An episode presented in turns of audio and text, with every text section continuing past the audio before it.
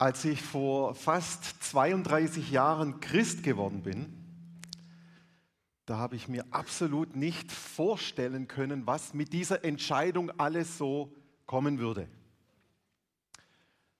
Ich habe mich für Jesus entschieden aus einer Lebenskrise. Ich habe damals Musik studiert, das lief nicht so, wie ich mir das vorgestellt habe und hatte dann äh, über meine Mutter Kontakt mit einer Gemeinde und dem Pastor dort und habe dann in einem Gespräch mit ihm dann festgemacht, ich möchte Jesus nachfolgen. Und in dem Gebet haben wir für meine Sünden gebetet und für die Vergebung dieser Sünden. Ich habe die Dinge bekannt und ich habe gemerkt, wie eine Last von mir abgefallen ist und wie plötzlich Hoffnung und Zuversicht kam. Wie gesagt, ich habe damals Musik studiert, oder habe ich schon gesagt? Nee, ich habe Musik studiert und ich saß dort in meinem Kämmerchen beim Üben und habe gedacht, warum übe ich jetzt eigentlich noch? Ich bin jetzt Christ, Gott ist mit mir und der wird mir schon eine Karriere schenken. Und ihr lacht jetzt, aber es war wirklich so. Ich habe wirklich gedacht, was soll jetzt noch passieren? Ich bin Christ. Nach ein paar Wochen habe ich herausgefunden, dass Sexualität in die Ehe gehört. Ich hatte eine Freundin, mit der habe ich zusammengelebt. Das hat mir nicht gefallen. Das war der nächste Schritt, wo ich herausgefordert war. Mein Leben hat sich weiterentwickelt. Ich war irgendwann Teil im äh, Lobpreisteam als Sänger und wir waren als Lobpreisteam eingeladen in eine andere Gemeinde, um dort ähm, den Lobpreis zu gestalten. Ich habe mich wahnsinnig gefreut, habe mein Hemd angelegt und dann kommen wir dorthin und dann sagen sie, ja, wir brauchen noch jemand für den Beamer. Also Beamer war es nicht, es war Overhead-Projektor, Tageslichtprojektor. Gernot, kannst du das machen? Und ich habe gedacht, hey, ich habe jetzt gedacht, jetzt bin ich da auf der Bühne und kann zeigen, was für ein toller Musiker ich bin. Jetzt soll ich da den Beamer machen. Zähneknirschend habe ich die Folien gelegt.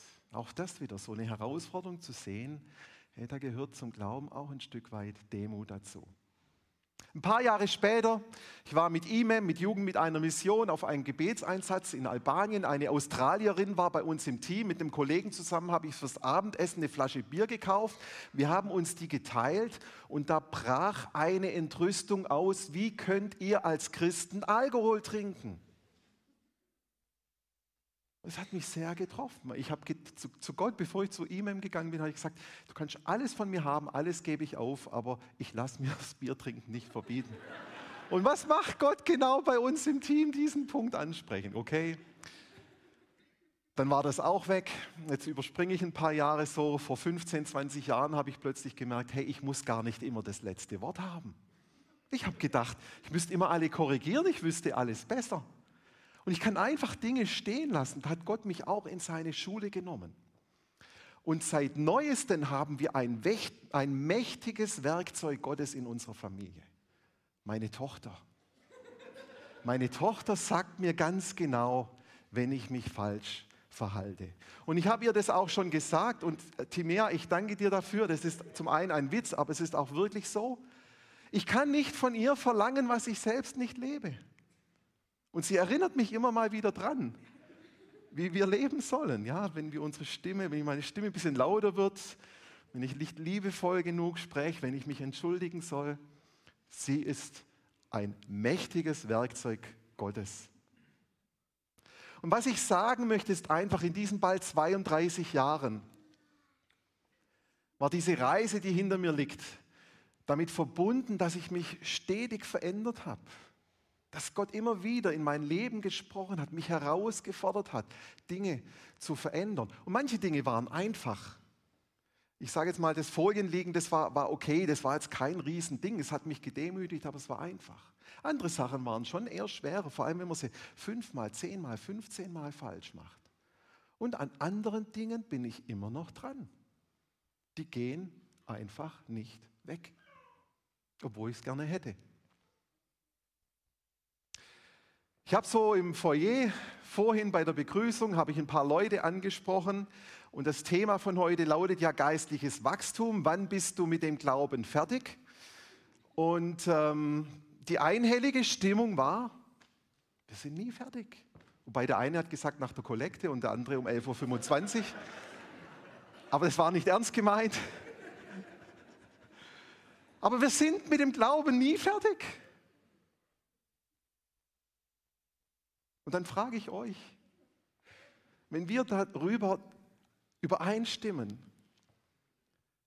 dass wir mit dem Glauben nie fertig sind, zumindest in dieser Welt,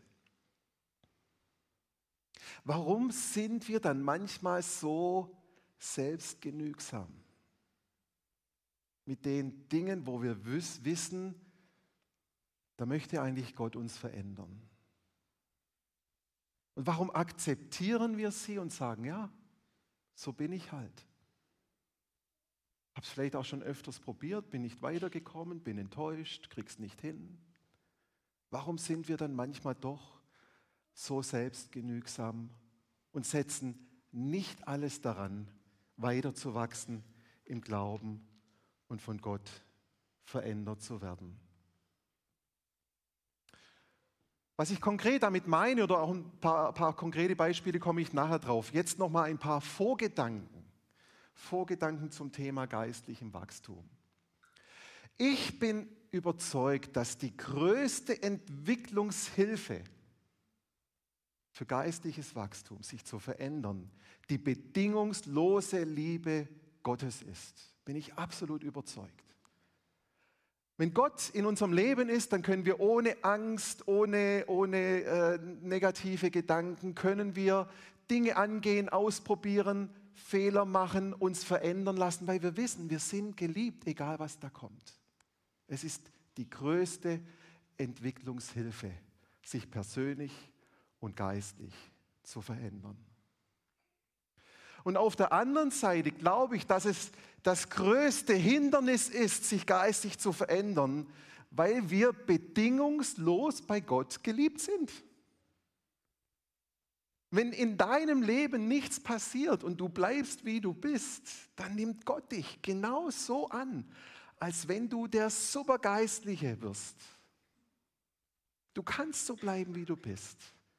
Und Gott steht bedingungslos zu dir. Und ich glaube, genau das ist eines, ein, ein Dilemma, das wir haben, warum Veränderung so schwierig ist. Auf der einen Seite ist da die Liebe Gottes, die uns fördert, die uns Mut macht zur Veränderung. Und auf der anderen Seite ist es der Hemmschuh, weil es ja eigentlich gar nichts braucht. Wir sind doch bei Gott angenommen, so wie wir sind. Was sollten wir jetzt da, was sollten wir es anstrengend haben? Das Neue Testament kennt an der Stelle zwei unterschiedliche Begriffe für den Ausdruck Vollkommenheit. Das möchte ich euch kurz zeigen. Und zwar der griechische Begriff für Vollkommenheit ist Teleios und hat eine doppelte Bedeutung. Er kann heißen makellos und vollkommen oder er heißt ausgewachsen oder erwachsen zu sein. Und dieser Begriff, den finden wir in Hebräer 10, Vers 14.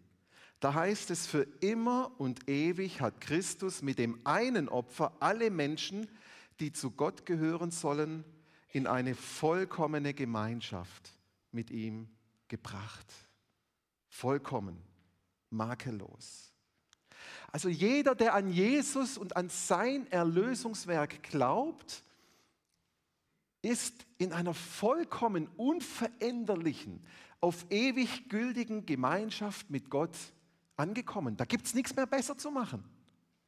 Wenn du glaubst, dann ist es perfekt, dann ist es makellos. Und auf der anderen Seite sind wir aber nach wie vor alle auf einem Weg, vollkommen zu werden. Paulus schreibt dazu an die Kolosser, mit aller Weisheit, die Gott mir gegeben hat, ermahne ich die Menschen und unterweise sie im Glauben, damit jeder Einzelne durch die Verbindung mit Christus reif und mündig wird. Wird also sich verändert, sich entwickeln kann, reif und mündig zu werden. Oder in der Elberfelder heißt es, damit wir jeden Menschen vollkommen in Christus darstellen. Hier nochmal dieses Wort vollkommen, Teleios. Also sprich, wie ein Baby von Geburt an, ein kleines, nicht ganz ausgewachsenes Menschlein ist, das dann heranwächst, so soll auch der Gläubige immer wieder wachsen, um vollkommen und erwachsen zu werden. Also nochmal auf den Punkt gebracht. Die erste Vollkommenheit, das Makellose, das macht Christus. Da können wir nichts dazufügen. Wir können nur daran glauben und es annehmen, aber wir können da nichts hinzufügen. Die das Makellose. Die zweite Vollkommenheit ist diese, dieses geistliche Erwachsensein. Und diese Vollkommenheit, die erreichen wir nicht nur durch eine Erkenntnis, dass wir bei Gott ganz angenommen sind und dass wir uns auf einen Weg mit Jesus im Glauben begeben, sondern diese Vollkommenheit entsteht, indem wir uns immer wieder Gott ausliefern und verändern lassen und er in unser Leben hineinsprechen darf. Und hier, hier zeigt sich eben das Dilemma. Wir sind häufig mit der Vergebung der Sünden zufrieden und denken, jetzt ist ja alles gut zwischen mir und Gott und es ist ja auch richtig. Aber Gott hat so viel mehr, was es heißt, als Christ, als Gläubiger zu leben in den Segnungen und Verheißungen, die er für uns hat. Und die kommen eben erst, wenn wir uns auch im Leben nach Gott ausrichten und uns verändern zu lassen. Und ich sehe da zwei Punkte, die damit reinspielen. Das eine ist die Belehrung, die es braucht, damit man das weiß, dass es mehr gibt, als nur errettet zu sein. Und dann nehme ich mal uns Pastoren an der Nase, dass wir da immer wieder dran sind und euch das Leben nicht so leicht machen. Und das Zweite, das bist du selbst, dass du persönlich bereit bist, dich Gott auszuliefern, vielleicht auch dort, wo es mal weh tut. Es ist doch so.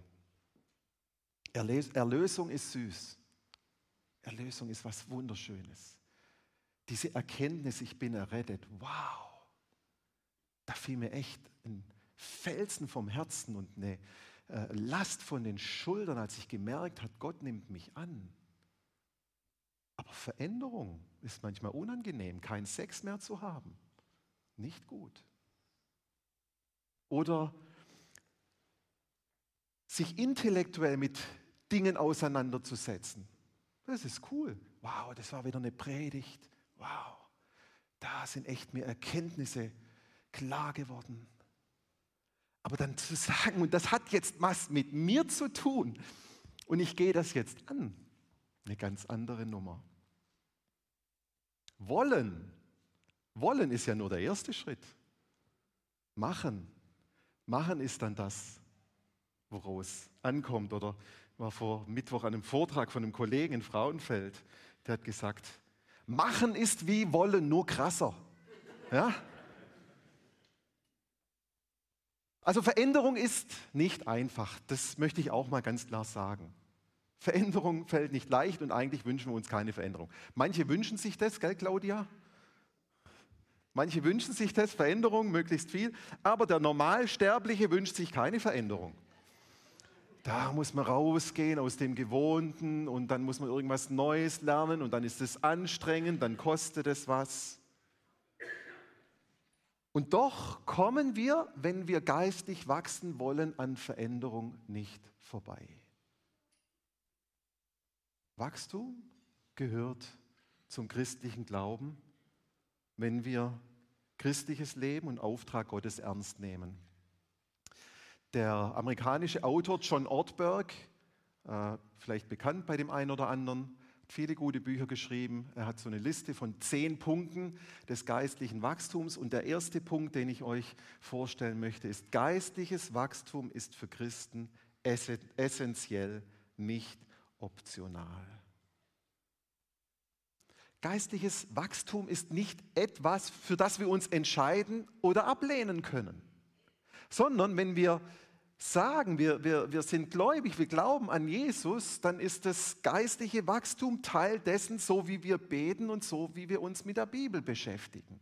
Das gehört einfach dazu.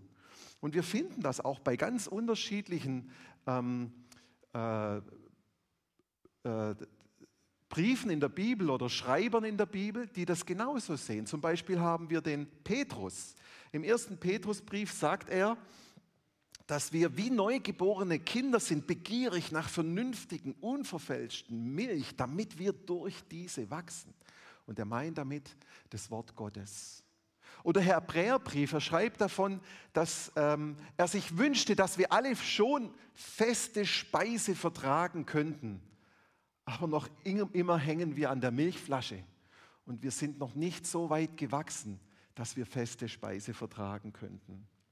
Oder im Johannesbrief lesen wir von den Phasen, die ein Christ in seiner geistlichen Entwicklung durchmacht. Sie spricht vom kleinen Kind, sie spricht vom Jüngling und dann vom geistlichen Vater oder der geistlichen Mutter, die wir in unserer geistlichen Entwicklung einnehmen. Glaube ist ein sich stetig wachsender, verändernder Prozess. Glaube ist ein sich stetig wachsender, verändernder Prozess. Und jetzt machen wir es mal ganz persönlich. Ganz persönlich.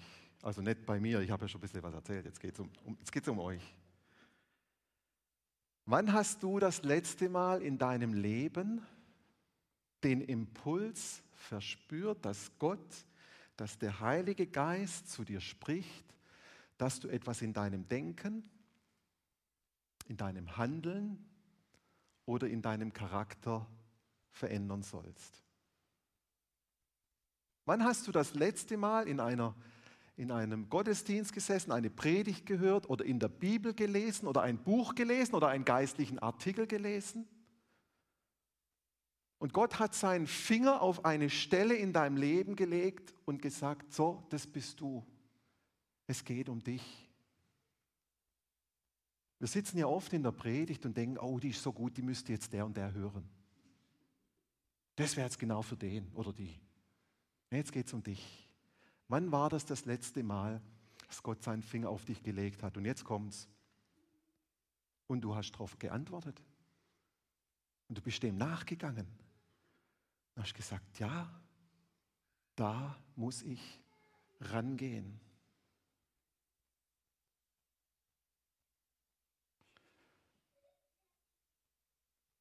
Wenn so ein Impuls schon länger zurückliegt, vielleicht Monate, vielleicht sogar Jahre, was durchaus sein kann, dann ist die Wahrscheinlichkeit ziemlich hoch, dass dein geistliches Wachstum zum Stillstand gekommen ist. Das ist einfach so.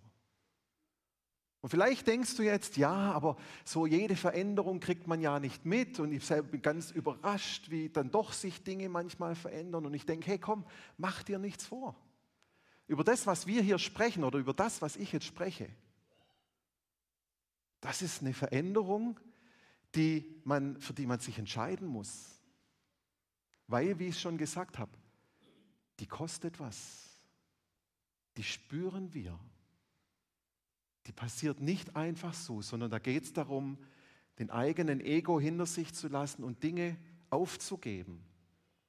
Dass wir das nicht passieren, Dafür ist die Chance ziemlich unwahrscheinlich. Ich möchte uns jetzt noch drei Punkte vorstellen und die Liste ist absolut nicht vollständig. Drei Punkte vorstellen ähm, mit, mit Aspekten, die uns herausfordern im geistlichen Wachsen oder wo vielleicht auch ans Eingemachte gehen, was das geistliche Wachstum angeht. Der erste Punkt ist deine Vergangenheit. Wir alle bringen ein Päckchen aus der Vergangenheit mit. Und wir alle bringen vielleicht auch ein Päckchen aus der Herkunftsfamilie mit. Irgendwelche charakterlichen Schwächen, Jätsern, Neid, Geiz, Hang zum Alkohol, was auch immer. Und das müssen wir erstmal abstreifen, weil das hat Macht und Kraft in unserem Leben.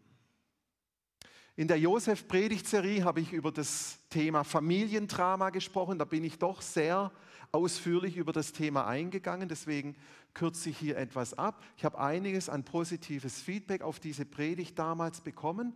Und dann habe ich mir jetzt in Vorbereitung auf diese Predigt gedacht, okay, und dann was jetzt? Bist du es angegangen? Hast du gemerkt, ja, das bin ich, da passiert was? Bist du es angegangen.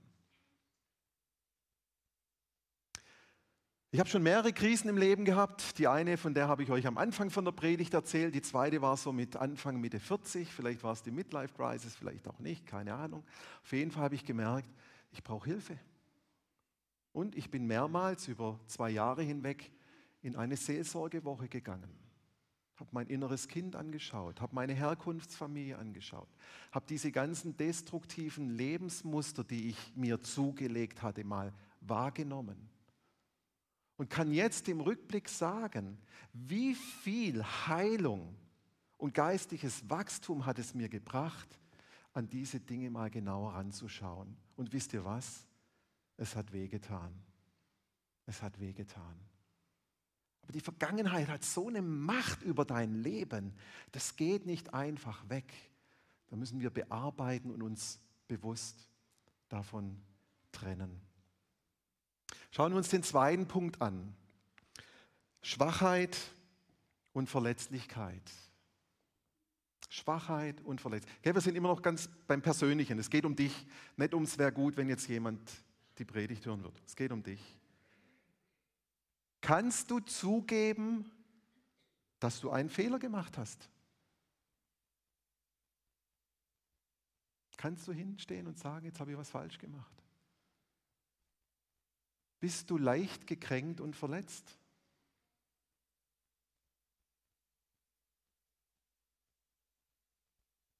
Kannst du mit vertrauten Menschen offen über deine Schwächen und Fehler sprechen?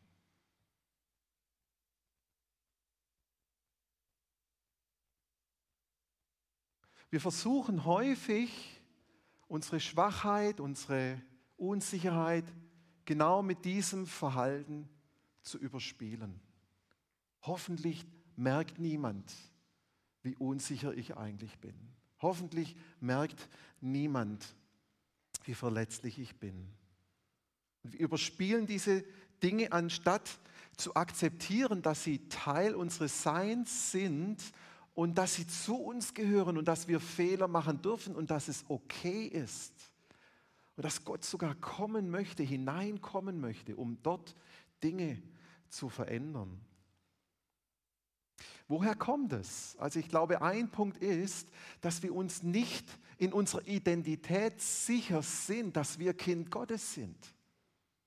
Dass egal wie wir handeln und uns verhalten und interagieren mit anderen Menschen, dass wir bei Gott angenommen und geliebt sind. Und aus diesem, dieser Unsicherheit, wer ich bin, heraus muss ich eine Maske der Stärke tragen und kann Schwachheit und Fehler nicht zugeben. Und weil ich selbst eine Maske der Stärke tragen muss und gar nicht an die Punkte rangehe, komme ich selber nicht an die Punkte ran, um Heilung und Veränderung und geistliches Wachstum zu erfahren. Und wir stecken fest in dieser Unsicherheit und es verändert sich nichts.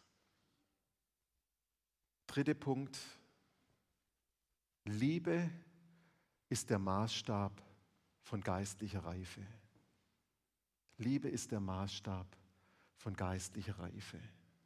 Jesus wurde mal gefragt, Lehrer, welches ist das wichtigste Gebot im Gesetz Gottes? Jesus antwortete ihm, du sollst den Herrn, deinen Gott, lieben von ganzem Herzen, mit ganzer Hingabe und mit deinem ganzen Verstand. Das ist das erste und wichtigste Gebot. Ebenso wichtig ist aber ein zweites, liebe deine Mitmenschen wie dich selbst. Wenn wir doch nur immer wieder den, die, die Haltung in den Vordergrund stellen können, den anderen zu lieben und nicht unsere eigene Überzeugung recht zu haben oder gut dazustehen oder, oder Macht auszuüben. Gell, und dieses Gebot zu brechen, das ist so einfach und mir passiert es selber immer wieder, dass irgendetwas mich antreibt, was definitiv nicht die Liebe ist. Und doch ist Jesus so klar, was das Wichtigste ist in deinem und meinem Leben. Der Apostel Paulus, der beschreibt im ersten Korintherbrief im Kapitel 13, wo es um die Liebe geht, da macht er in den ersten drei Versen diese Einführung und er sagt, wenn ich unterschiedlichste Sprachen sprechen könnte oder im Auftrag Gottes prophetisch reden oder alle Geheimnisse Gottes wüsste Oder wenn ich den Glauben hätte, der Berge versetzen kann. Oder wenn ich all meinen Besitz den Armen geben würde. Oder wenn ich für meinen Glauben mein Leben hinlegen würde, opfern würde. Aber ich hätte der Liebe nicht. Dann wäre alles für. Dann wäre alles für nichts. Wir können noch so geistig handeln. Aber wenn wir nicht motiviert sind von der Liebe, dann ist es alles nichts. An der letzten Krishona-Konferenz 2019, danach ist ja Krishona International, hat sich ja danach aufgelöst. Da war eine Rednerin aus Hamburg, eine Zukunftsforscherin da, sie heißt Kirstine Fratz. Und äh, sie hat von sich selber gesagt, sie ist nicht gläubig, sie hat aber ein Buch veröffentlicht im Fontis Verlag über Zeitgeist. Man hat sie zu dieser Konferenz eingeladen und am Ende gab es eine Podiumsdiskussion. Der Moderator und drei andere Personen, Person, diese Christine, dann war noch der René Winkler mit dabei, damals noch Direktor von Grishona und dann noch der Leiter von Willow Creek Schweiz. Und sie haben über die Zukunft gesprochen, auch ein Stück weit über die Vergangenheit. Der Moderator hat dann gefragt, was ist euer persönliches Ziel für das nächste Jahr? Wo wollt ihr in zwölf Monaten stehen? Und dann hat sie gesagt, jetzt brauchen wir das Bild, ich möchte mehr lieben. Das hat mich völlig umgehauen. Hattest du schon mal die Neujahrsvorsatz gemacht? Ich möchte mehr lieben? Was ist das für ein Ziel? Und wie sehr entspricht es so sehr dem Kern unseres Glaubens, wenn Jesus sagt, das Wichtigste ist, Gott zu lieben, deinen Nächsten zu lieben und dich selbst zu lieben. Und da ist eine Frau, die von sich aus sagt, ja, ich glaube eigentlich, also ich glaube nicht, nicht eigentlich, ich glaube nicht, aber mein Ziel ist es, fürs nächste Jahr mehr zu lieben. Wow. Und das hat auch die Leute auf der Bühne, die anderen dort, das hat sie sprachlos gemacht. Was ist das für ein Vorsatz?